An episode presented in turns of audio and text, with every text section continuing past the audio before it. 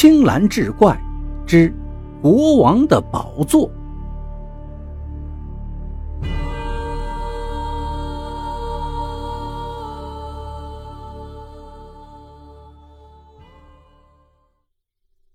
凯威尔年纪轻轻就成了举世闻名的雕刻大师，人们公认他是近年来罕见的艺术天才。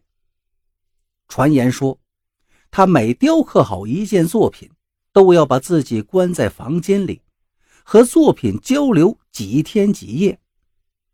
他刀下的作品都具有独特的生命力，名流巨贾们。都以拥有一件凯威尔的作品为荣。这天傍晚，两个中年男子叩响了凯威尔的家门。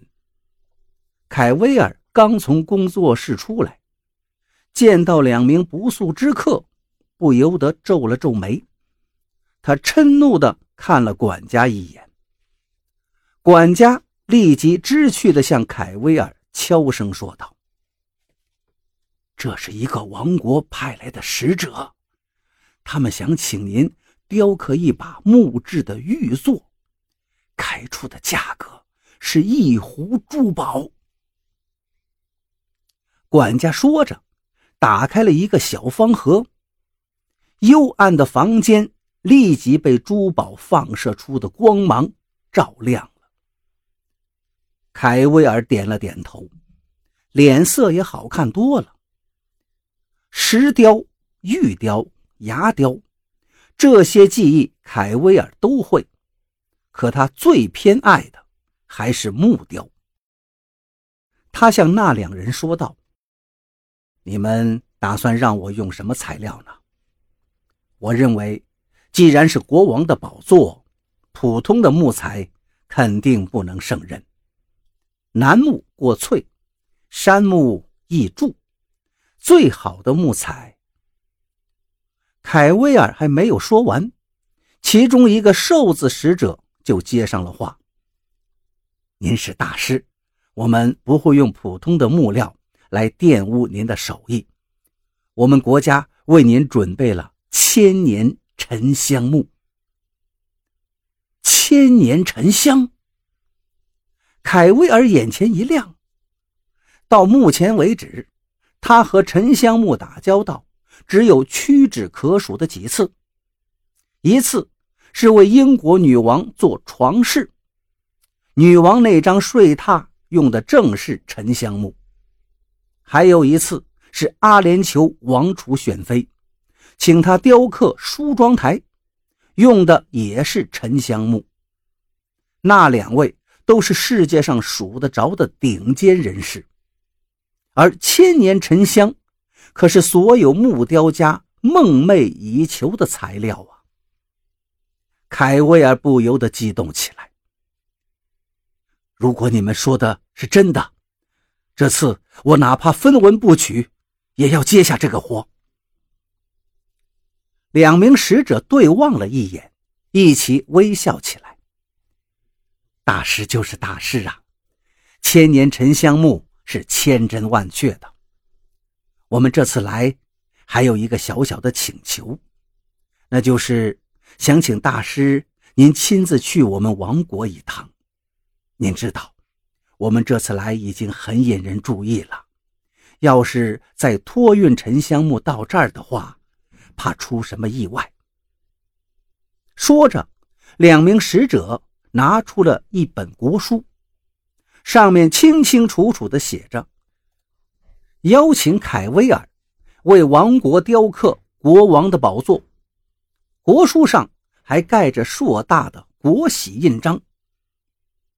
凯威尔被两名使者吊起了兴致，他向管家吩咐了几句，简单收拾了行李，就跟着使者登上了专机。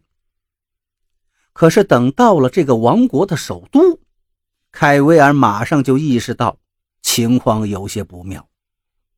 只见首都的街头有数不清的游行队伍，尽管凯威尔看不懂写在长长的横幅上的标语内容，可他看得懂游行者一个个愤怒的神情。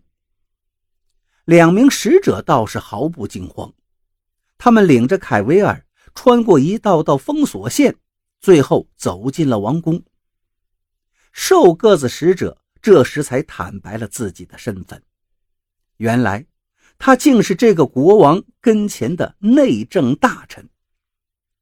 内政大臣解释道：“因为国王沉湎酒色，不理国事，导致民不聊生。”最近外省的部队又发生了哗变，首都的老百姓也跟叛军遥相呼应。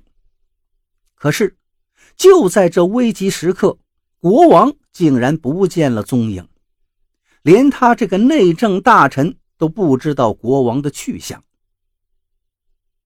凯维尔听了很纳闷，在这火烧眉毛的时候，内政大臣怎么会有闲情逸致？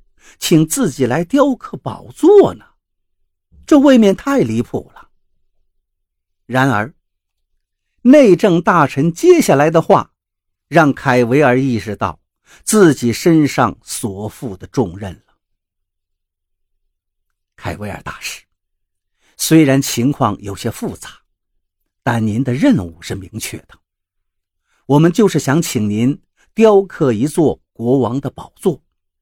因为据我所知，外省的叛军们并不是想篡位，他们只想和国王谈判，从中捞取好处。